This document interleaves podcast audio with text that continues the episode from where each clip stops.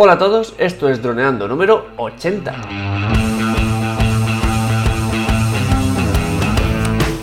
Bienvenidos a este lunes 19 de noviembre al podcast de temática dron en el que aprenderás a ganar dinero con tu dron. En el programa de hoy vamos a descubrir un nuevo plan de vuelo. Eh, pero antes que nada recuerda que nos puedes contactar por Facebook, vía web en droneando.info o vía mail en contacta.droneando.info. Un día más, aquí estamos. Yo soy Cayetano Solano vuestro piloto de drones favorito. Y aquí tengo a mi amigo y compañero Dani Durán, nuestro especialista en web y en proyectos digitales. Hola Dani, ¿qué tal el fin de semana? Hola Calle, pues nada, pues ha sido muy tranquilito y con ganas de tomar este lunes, así a ver si... Ya llevamos 5 o 6 planes de vuelos, así que hoy nos toca otro plan de vuelo muy interesante, que es cuando no perdemos el contacto visual. Así que nada, a ver si no podemos ayudar a nuestros oyentes y a que mejoren su, pues eso, sus planes de vuelos y así estén bien seguros a poder trabajar sin tener ningún problema con AESA y que para que luego si pasara algo sus seguros descubrieran. Así que nada, eh, ¿has utilizado este, este plan de vuelo en muchas ocasiones? Supongo que sí, ¿no? Sí, sí, sí, sí. Además, este es que es eh, plan de vuelo para pérdida de contacto visual con la aeronave al volar por detrás de un obstáculo. Es un caso estándar que plantea esa, que tienes que ponerlo sí o sí porque te va a pasar siempre. Bueno, siempre, te puede pasar muchas veces. Entonces, a esa quiere que lo, que lo afrontes, que lo trates y que sobre todo con tu dron apliques los factores mitigadores eh, pertinentes. En este caso, ¿de qué estábamos hablando? Bueno, pues básicamente es, eh, tú estás con tu dron, un, obstáculo se interpone entre el, el dron y tú, o más bien tú pones el dron detrás de un obstáculo, de forma que entre el dron y tú hay algo. Y ese algo, pues evidentemente hace que pierdas el contacto visual con la aeronave. O sea, tú, si quieres verla, no vas a poder verla porque habrá algo en medio. Entonces, eso tiene un peligro eh, que hay que afrontar y, hay unos factores mitigadores que hay que poner, ¿no? Entonces, bueno, antes que nada vamos a hacer nuestra, la valoración principal del peligro. Eh, si quieres te voy preguntando y a ver tú cómo lo valorarías, ¿vale, Dani? Vale. Recordemos, eh, probabilidad, severidad y exposición. Probabilidad es cómo es eso de posible que pase. Severidad es si eso pasa, cómo de grave pueden ser los daños. Y exposición es cuántas veces me puedo pasar eso en mi día a día con piloto en, todas las operaciones, ¿no? Entonces, del 1 al 5, eh, las dos primeras y exposición de menos 3 a 3. Así que venga. Probabilidad. ¿Qué, qué probabilidades hay de que eh, un día yo volando, interpongo un obstáculo por en medio y, se, y deja de ver el dron? Pues 5, 100%. Te puede pasar siempre. Vale. Vale. Yo puse un 4, pero estoy de acuerdo. 5 también o sea, es posible porque es algo muy, muy común. Entonces 5. Luego, en caso de que eso pase, recordemos siempre, no, no, estamos pensando en llevamos un Inspire con tope gama, no, llevamos un, un, cacharro. O sea, esto hay que hacerlo pensando en que hemos hecho un palo con, con cuatro hélices. Entonces, ¿cómo de peligroso es que eso nos pase con un dron? Lo máximo peligroso. Porque si no lo vemos, 5, sí, sí. Vale. Claro, tú imagínate que no lo vemos y no tenemos GPS, no hay vuelta a casa, o sea, imagínate. Entonces vale 5, o sea, 5 por 5, 25. Y luego eh, hay que sumarle o restarle desde menos 3 a 3, o puede ser menos 2 o, menos 1, eh, la exposición. O sea, ¿cuántas veces en mi día a día como piloto me puede pasar esto? Pues ahora sí, supongamos que trabajamos 5 días a la semana y tal, pues supongo que 4 días a la semana. 3, ponle un 3. 3. O sea, le has dado peligrosidad máxima. O sea, 5 por 5 más 3. O sea. 28. 28, o sea, 28. Morado. Y, y nos vamos. Exacto, ya no es ni rojo, ¿eh? Es. Color sangre.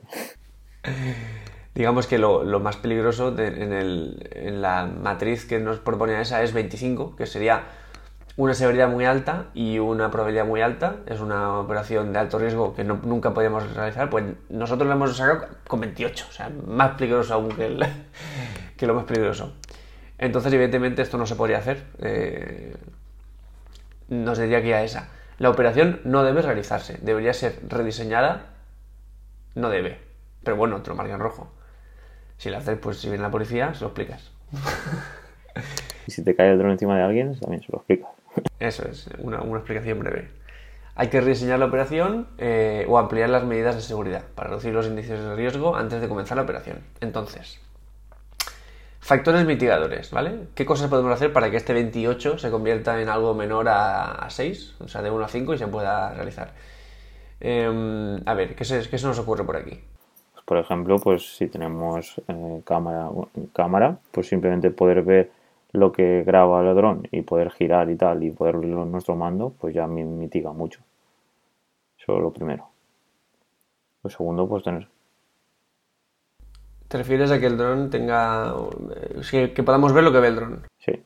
Ah, perfecto, muy bien. Luego GPS, que tenga vuelta a casa, el return to home. Y pues en este caso, detector de obstáculos. Siempre, pues, a ver, lo normal es que vayas hacia adelante que no te desplaces de lado o hacia atrás, porque entonces pues puedes pegarte una hostia. Pero supongamos de que tenemos eh, pues detectores de, presencia de obstáculos y de normal, por ejemplo en Mavic normal, ¿no? En Mavic Pro tenía delante solo. Que bueno, eso es también un poco raro, porque si ya tienes la cámara, se supone que lo vas a ver. Pero bueno, supongamos que estás mirando hacia abajo, ¿no? Que tienes la cámara así mirando hacia abajo y te estás desplazando hacia adelante y pero vamos, si te desplazas hacia la izquierda, hacia la derecha o hacia atrás, pues, pues eh, creo que era el, tuyo sí que tiene todo eso, ¿no? El Phantom 4 Pro. No, porque yo tengo el Advance. Advance, sí. Y nada, pues con esas cosas supongo que ya estaría, bajarías los factores mitigadores a bastante bajos para poder hacerlo, ¿no? Claro, con todo eso ya mm, hemos rebajado un montón, por supuesto. Esto, digamos, serían ventajas que nos aportaría la aeronave en sí, eh, que sería más seguro. Pero aparte, em, teniendo todo eso en cuenta, también yo propuse aquí una serie de medidas que podía hacer el piloto, ¿no? Eh, sobre todo en preparación de vuelo, en, límites, que nos ayudaría, nos ayudaría a bajar aún más esos niveles. Entonces, por ejemplo, yo propuse sectorizar la parcela de trabajo, ¿vale? De manera que solo se vuele en una zona, o sea, en la que el obstáculo no interfiera el contacto visual con la aeronave. Es decir, si tú estás, por ejemplo, en un bosque y hay una carretera que está, digamos, a cada lado hay árboles y tú empiezas a volar ahí, a nada que te vayas hacia un lado se te va a meter un árbol entre, entre el dron y tú y ya vas a tener el problema. Entonces, ¿cómo podemos evitar esto? Bueno, pues vamos a poner una parcela que tenga un poquito de altura, que tenga visión sobre el terreno y que nos ayude a evitar en lo, posible estos obstáculos, ¿vale? Esto por un lado. Luego,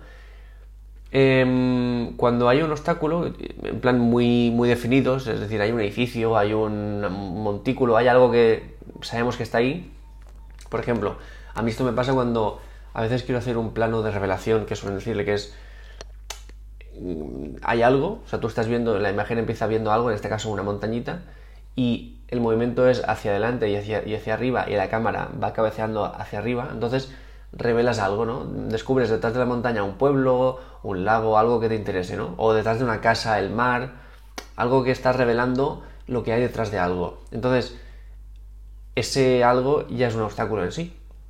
Y tú muchas veces mm, puedes estar donde está el dron, pero otras veces no tienes que estar detrás, es decir, tienes que estar entre el obstáculo y, y el, o sea, con el obstáculo por en medio. Entonces, ¿qué pasa? Cuando no tienes más remedio que hacer eso, lo mejor es sector, en, la zona de, del obstáculo en sí, poner una zona de aterrizaje por si pasara algo, ¿no? Un sitio donde tú puedas ir y aterrizarlo y ya irás tú a pie tranquilamente o, como puedas, pero ya con el dron aterrizado, ¿vale? Entonces, es esto, simplemente al otro lado del obstáculo poner un sitio donde tú rápidamente puedas aterrizar en caso de, que haya algún problema. Esto ayudaría también. Y luego garantizar que la, la operación sería, eh, siempre sería con una distancia de 500 metros máximo entre la nave y emisora. Muy lejos de los tres y pico que pueda llegar hoy en día un, un Phantom en este caso o cualquiera. Pero bueno, que no realicemos esta operación a 3 kilómetros porque es muy fácil que la imagen se pierda ya de por sí realicémosla a una distancia muy corta, así con esto que ganamos, pues que la, calidad de señal es muy potente, porque está muy cerca, y esto va, a significar que no va a perderse la señal. Entonces esto pues eh, mejora la calidad, mejora la, probabilidad de, no perderlo. Así que eso está muy bien. Entonces, ¿cómo quedaría el resultado final? Pues bueno, en mi caso, bueno, tú has hecho 28, 5 por 5 más 3. Yo aquí bajé la probabilidad de, de, 5 a 3. Ya esto puede seguir pasando porque un obstáculo sigue siendo un obstáculo y va a pasar, pero claro, ya hemos tomado muchas medidas. La severidad, evidentemente, no es lo mismo un 5 que con todo, con GPS, con vuelta a casa, con detección de obstáculos, esto queda en un 1, porque ya va a volver solo a casa, porque tú, por ejemplo, si el obstáculo mide 50 metros, vas a poner que la vuelta a casa sea a partir de 60 metros y él va a subir siempre por encima del obstáculo. Y luego exposición yo sigue, eh, continué poniendo 3 porque es algo que va a estar expuesto siempre. Entonces, el índice de riesgo eh, residual son 6 que es el primer nivel, o sea, 5 es, de, 0 a 6 es aceptable, pues estamos ahí en el límite, ¿no? Entre lo aceptable y lo que tiene un pelín de riesgo. Pero bueno, es aceptable. Y entonces, nada, con todo esto ya podríamos volar según nos pida ESA. Por supuesto, esto lo, lo ESA. Entonces ya podríamos volar en zonas en las que sabemos que va a haber un, un, un obstáculo. Pues genial, pues ya tendríamos otra posible situación pues para poder ponerlo ahí en nuestro manual de vuelo y nada, y poder decírselo a nuestra querida ESA, para que nos deje volar donde queramos. Bueno, en este caso, detrás de un obstáculo. y nada. Y pues, ¿cuál sería? ¿Cuántos planes de vuelos tienes al final en tu manual? Pues, eh, a ver. No sé, entre más de 20, más de 50. No, no, no, no, no, porque esto es una combinación y que ya hablaremos.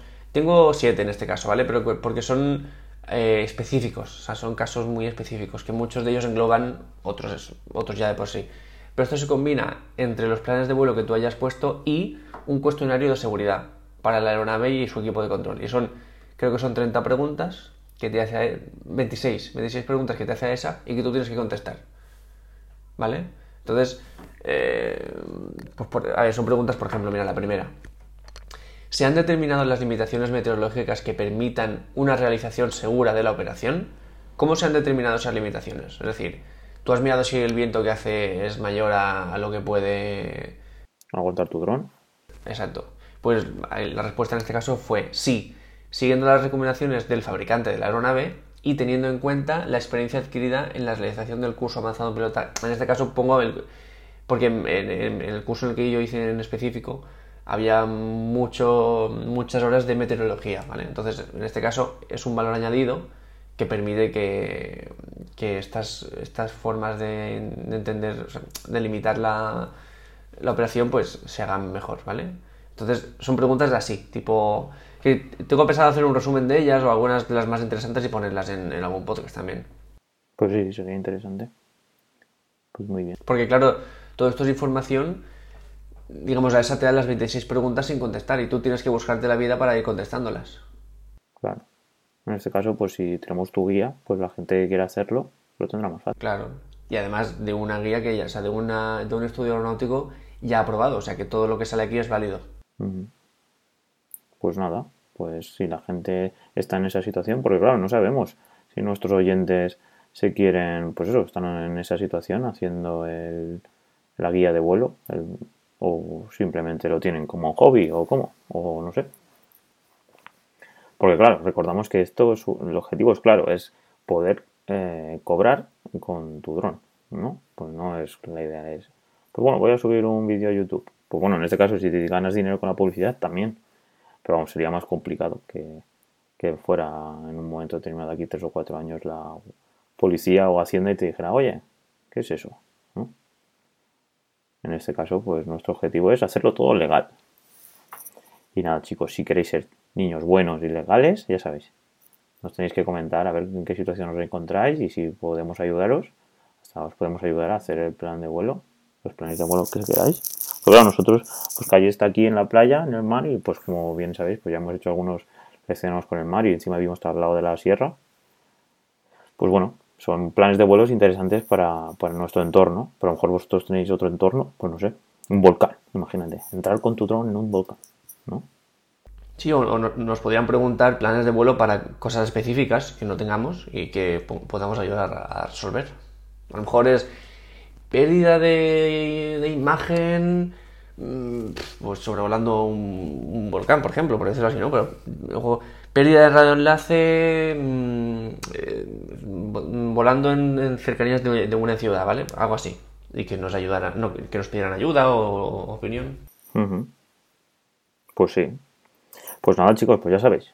Feedback, feedback.